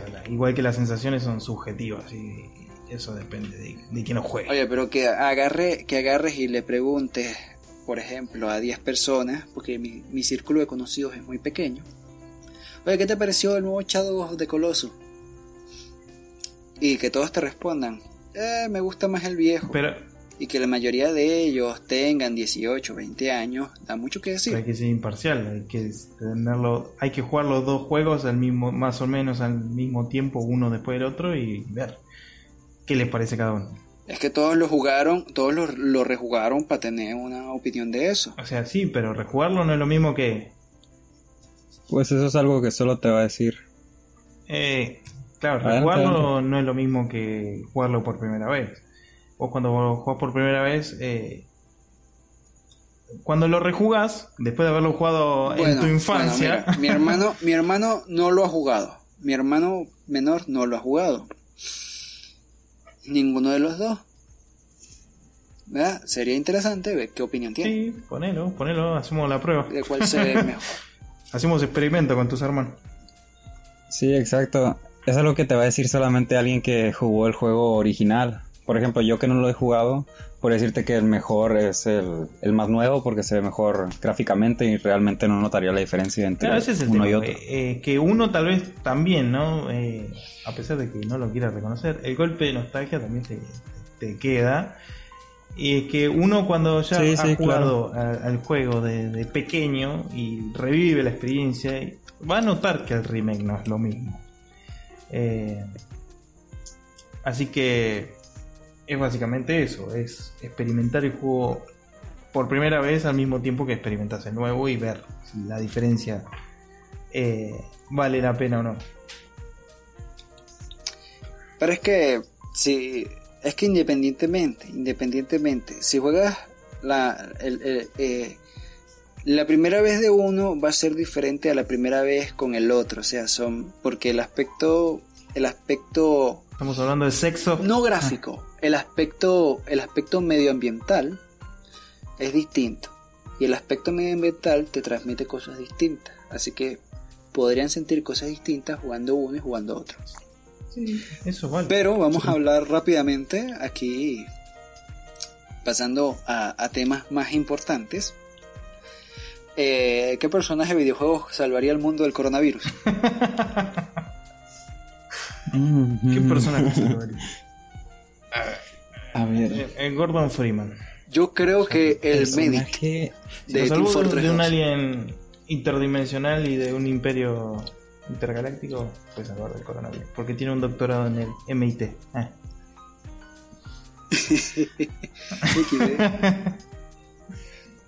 Yo creería que Isaac de Dead Space porque termina siendo ingeniero, pero también un masacrador de alienígenas quién sabe si puede tener algún conocimiento. Oye, yo no sé, yo lo dudo. Y también lo termina engañando la es novia. Una, es una propuesta válida. Es una propuesta válida. ¿Y vos? ¿Algunos, dale, tu opinión? el doctor, pues no doctor Mayer. Pero no, no sé, yo, yo no, yo no confiaría en ese doctor, fíjate. Porque te, te empastilla. Porque míralo, el tipo, el tipo, no, no, no, porque el tipo agarra, aparte de ser doctor, es plomero, es conductor, es tenista, es futbolista, es competidor olímpico. No sé, me parece muy sospechoso que haga tantas vainas una sola es como Barbie. Quizá no tiene ni cédula. Capaz y no tiene ni cédula. O sea, míralo, míralo, míralo. Eh, es, es, de, es de Japón tiene bigote mexicano y, parece que viviera como en Estados Unidos. Y acento italiano. Y tiene nombre italiano. Y acento italiano. No sé, yo no confiaría en esa persona. es, raro, es raro. Es Sabes, ahorita que lo pienso, podría tener múltiples vidas. Así como ahorita estoy viendo Breaking Bad, capaz si ya se escapó con el tipo de las aspiradoras varias veces. Oye, Interesante. Es bueno eso. Es bueno. Muy interesante. Oye, basta. Estamos aquí a tope. Pero bueno, ¿curaría el coronavirus o no lo curaría? Podría, podría. Pero yo no le confiaría mi vida a ese doctor. Es, es, es, como Da Vinci, multi, multi, multitarea, multiuso. Ah. Bueno, a lo mejor sí lo cura, a lo mejor sí lo cura. ¿Qué, pero yo tengo. Es que ahorita que lo pienso, no hay muchos médicos en los videojuegos o ingenieros o algo O personajes generales, un, un, una, una, uno de estos personajes que, que, que, curan en. Yo soy muy malo para los nombres y no recuerdo ningún nombre de Final Fantasy, pero uno de estos que curan.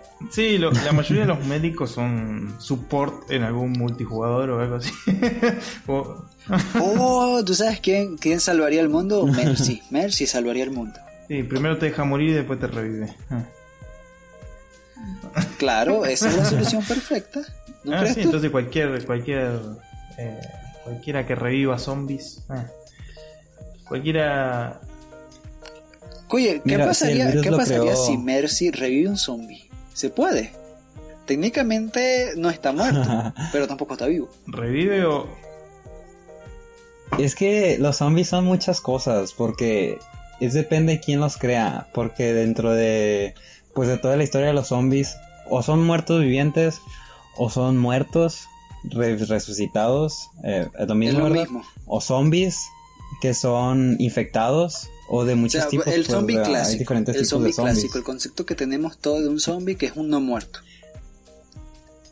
Un no, muerto, normal. Mercy podría curarlo. El tema con los zombies es que está el, el, el zombie que revive por magia, el zombie que revive por un virus. Pero, pero estoy hablando de- del zombie, por ejemplo, de. Yo no sé si tú la viste, El Amanecer de los Sí. Muertos. Por Sí, ejemplo. no me acuerdo una mierda, pero sí. Pero esos aparecen del, Claro, ya estaban muertos, ya Sí, estaban es- muertos. ya, ya Por estaban muertos. Pero por eso, los zombies originales son, ¿Y son por así. eso por qué reviven? No me acuerdo. Eso tiene una explicación burde loca, muy muy loca, que sale en la, en una en la adaptación japonesa. Ah, no tiene súper explicación en la película. Loca. Es súper. No, no tiene sentido esa explicación, pero es una explicación. Tiene que ver una vaina con un virus extraterrestre.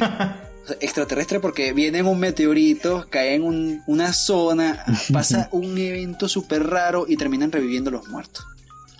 Súper raro todo. Raro. ¿Y eso solo en la, en la versión japonesa lo dicen? Solo la versión japonesa aparece porque los japoneses dijeron, coño, necesitamos una justificación. Y el- bueno, eso, es- el, el directo, eso solo pasó, coño, necesitamos una justificación, dicen los japoneses por dos. Y, Entonces se crean y toda no esa hay historia. tentáculos ni hentai. ¿Qué, qué, qué está pasando Y es acá? canon, es canon. Es canon. Mira, mucho, eh, mucho de la historia, del lore del Amanecer de los Muertos no me, no me interesa si es. El tema es que, XD. que so- si son el zombies... punto, el punto es, estos zombies, estos zombies, estos muertos que se levantan y ahora no están muertos, o sea, son, que son no muertos, ¿se podrían revivir con el poder de Mercy? el- el- el- es que hay un tema, si están vivos por, por causa del virus del virus alien o si están vivos por vida propia. ¿Eh? ¿Eh? técnicamente no están vivos, pero técnicamente tampoco están muertos. Entonces la, la pregunta radica, ¿un no muerto puede ser revivido por el poder de Mercy? Coño, el micrófono. No, Claro. porque ya está vivo, ¿no? Un no- O sea, pero podía ser curado al punto de que todas sus heridas y todas sus vainas se regeneren y regrese a ser una persona normal. Ese es el punto, la pregunta. No. No, definitivamente no. no. Eh, el único que lo No, vi regenerar complicado. tejidos es el médico de Team Fortress 2. Bueno, eh, eh, eh, eh, entonces dejamos nuestras vidas en las manos del médico, Sí. de ese alemán, Excelente. que es un científico alemán. porque es alemán. Es un- Es que eh, cuadra perfecto. es excelente. Sí, sí, sí. Bueno, en conclusión, la única persona que nos salvaría del apocalipsis zombie sería eh, el médico. La, la cuestión era del coronavirus, pero bueno, es lo mismo, es parecido. Ah, bueno, de esa, de esa misma... Bueno, si, si- si puede curar zombies, que no cure el coronavirus, coño. Que cure el cáncer y ya está, ya estamos con todo. Oye, sí, puede. De hecho, hay una historia en Reddit bastante fuerte con respecto a una afección cardíaca.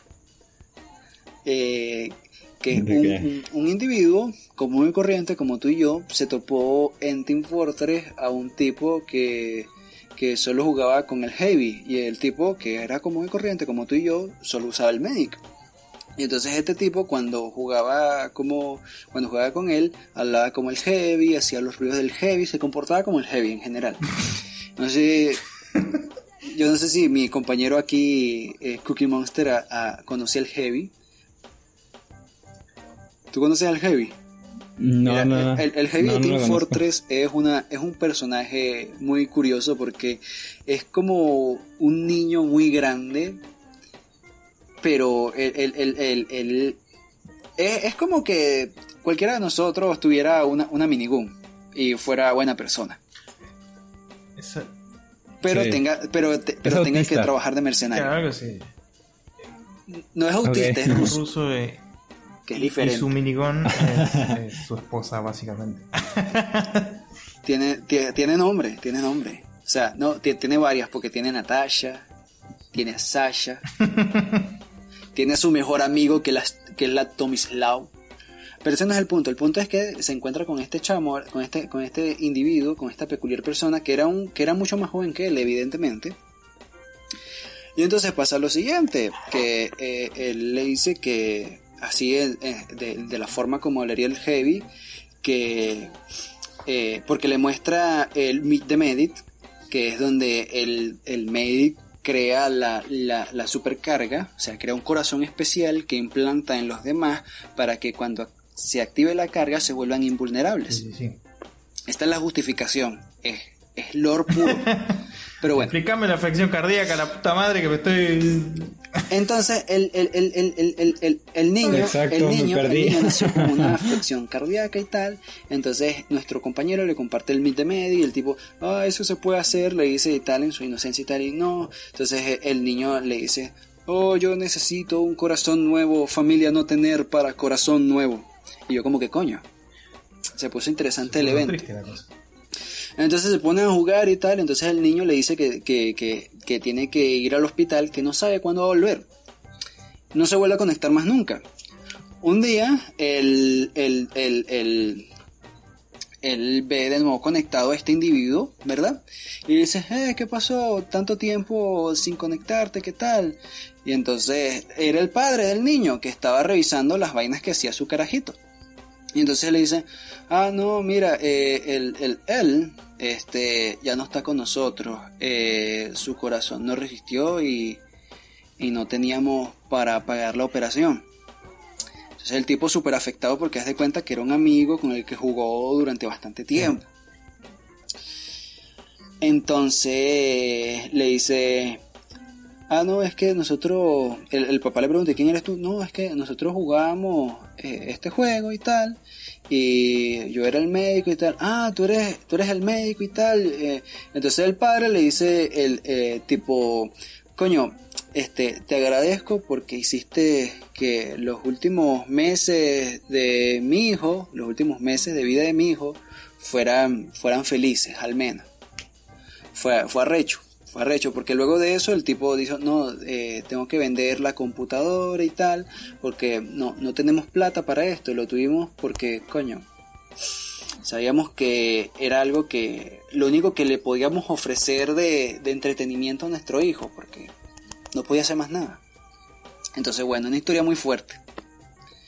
Y con esta historia, con esta reflexión de que este Internet hace cosas muy curiosas, nos conecta con gente que no sabemos si eh, un día después va a desaparecer o ya no va a estar más. Eh, vamos a ir cerrando el podcast de hoy. Esperamos que les haya gustado. Esperamos que este les haya entretenido. Yo, yo me quedé esperando que le pase el corazón o algo así. Que se murió. Yo, yo esperaba un, un, tra- un Coño, se, trasplante se- se de corazón murió, se supercargado. murió el niñito. Sí, sí. Ustedes esperaban un, un final feliz, pero la vida real no es así, my friends. La vida real no es así. El niñito se murió, este tipo se quedó como que coño. Qué Fui el único amigo que tuvo el niño, porque en la sala todos los demás lo, lo trataban de retrasado, pero el niño hacía eso porque era lo único que le divertía, pues, lo único que podía hacer. Entonces, coño, Yeah. este tipo se hizo su amigo y tal, y fue lo único medio bueno que tuvo el niño en su vida antes de morir. Vamos, Fuerte, vamos, a muy empeorar, fuerte. vamos a empeorar la historia. El tipo terminó siendo un pedófilo. Fin. Ah. Ah, qué fuerte, my friend, qué fuerte. Solo lo Para peor- utilizaba. pa- va- vamos a empeorar la historia. El, el tipo era no place to hate. Era argentino. Ah. El fin. Eh, XD. Pero bueno, ya sí con esto ya vamos a ir cerrando. Algunas palabras finales que quieran decir para terminar de cerrar el podcast. Que nos pusimos muy intenso y luego nos pusimos muy sad, pero vamos a tratar de, de cerrarlo felices. ¿Algún, ¿Algún saludo para la comunidad, Carlos? No, pues muchas gracias. Es la primera vez que participo en el podcast. Me divertí mucho con ustedes. La verdad, nunca había hablado con contigo, Arcano. Pero eres buen tipo. Y el jefazo, también un buen tipazo acá. A ver si me toca Cuando participar más quieras, por acá cuando me inviten. bien, está bien, está bien. Lo leíste bien, lo leíste bien. Ahora puedes regresar a tu rincón. Gracias. Como cuando quieras, Carlos, pues vos sabés que puedes participar cuando quieras acá. Eh, desde siempre, en la página también, cuando quieras. Eh, Sí. Voy a poner un poquito más activo cuando termine la escuela porque anda pesada con todo esto ¿qué, del qué coronavirus. tal? pero ¿Qué aquí estaré. estudiando vos de doctorado en qué? Ah, No, no, bueno, no, ¿qué- doctorado no, ojalá, bueno, fuera. Solo tengo ¿Qué era la- 22 años. Eh, estoy Ah, estudiando pero no- medicina. No, es un- no estudias directamente el doctor. ¿Y estás aprendiendo algo por internet? Eh, ¿qué ah, te bueno, digo? eso lo dice todo. No estás aprendiendo Sí, un coño. sí digo que no me reprueban. No estás aprendiendo un ¿Haces coño. clases virtuales también? Qué bueno. ¿Haces clases virtuales también? ¿Eh? Sí, eh, todos los días a partir de las 10 hasta las 2 de la tarde. Que no sirven para nada, ¿no? Déjame Y te digo, sí, pero ente- ahí estamos Mira, te escucha tu profesor y va a decir, ¿cómo que no sirve para nada? ¿Cómo que no quieres aprobar? No, porque no, no sabe que me, que me dicen Cookie Monster, así Ah, es buen, que buen punto. salgo Te ganando. ponemos- Nuestro amigo Cookie Monster ah, está protegido aquí por su Te seudónimo. ponemos el- el- el- en el título te ponemos Cookie Monster para que no te reconozca. Te ponemos Cookie Monster, pero Mm. Sí. ponemos tu, Gracias, ponemos tu gracias. imagen, tu foto de perfil. Mi dirección, Sí, sí, todo. también. Tu, tu. CURP, Está, está Sí, sí. para que, para que nadie pueda reconocer. difícil de entender cómo es la cuestión, que, que no se entiende nada. O, o te, o te tiran la tarea nomás y vos anda, anda a leer. No, fíjate que en ese punto sí está bien porque sí me dan la clase los profesores. Pero igual es como que no es lo mismo, pues aparte tengo que hacer prácticas y como no podemos salir Claro. de casa, pues está pésimo. Claro, No, no estamos aprendiendo Eso, nada. eso me pasa a mí cada que quiero hacer un curso o una cosa online. No, no me sirve porque siento que no aprendo un coño y que no puedo hacer nada porque no me gusta que si alguien me está enseñando algo que esté al lado mío y me diga, mira coño, la estás cagando aquí, vale. Es mucho más bonito. Es que sí, la interacción humana y, y además eh, la forma de enseñar es distinta, ¿no? Vos no podés explicar todo eh, a base de voz o a base de, de- qué sé yo, por más que te muestre un video, ¿no? No es lo mismo que la experiencia de, de andar haciendo algo práctico. Eh, entonces, no, no, no se aprende lo mismo. Y no eh, tampoco eh, desarrollás esa memoria, por ejemplo, eh, memoria muscular o cosas así. Porque uno aprende mucho mejor haciendo. Claro, claro, sí, sí. Con la práctica, la práctica es el maestro. Pero bueno, vamos cerrando el podcast de hoy. Esperemos que les haya gustado. ¿Tienen algún, alguna sugerencia en los comentarios? Pueden dejarlo. Eh, ¿Qué personaje ustedes creen que podría curar el coronavirus? Es una pregunta muy importante. Puede definir el, el futuro de la humanidad. sí, sí. Así que déjenlo en los comentarios. Recuerden también que tenemos nuestra página de Facebook, obviamente, de ahí venimos, eh, Gamers. Acá subimos contenido, noticias, imágenes, memes, bo- boludeces, juegos gratuitos, de todo. También tenemos el grupo de Facebook donde hacemos todas estas encuestas que leemos acá en los podcasts. Eh, ahí pueden publicar su propio contenido, publicar videos, lo que quieran, interactuar con nosotros también. Eh, vamos a dejar un, el link de, de- nuestro grupo de Discord también, si quieren chatear con nosotros, hablar, organizar partidas, boludeces así, también lo vamos a dejar acá. Em, ¿Qué, más? ¿Qué más? Tenemos el Instagram, donde subimos casi todos los memes que se suben a la página, los subimos ahí directamente. Eh, noticias también y los juegos gratuitos también. Así que si prefieren ese formato tipo foto, tipo video nada más, eh, ahí está esa opción. Así que también el podcast se sube a Spotify, donde lo pueden escuchar directamente. Están todos los episodios ahí en lista, hermosos, con sus portaditas y todo.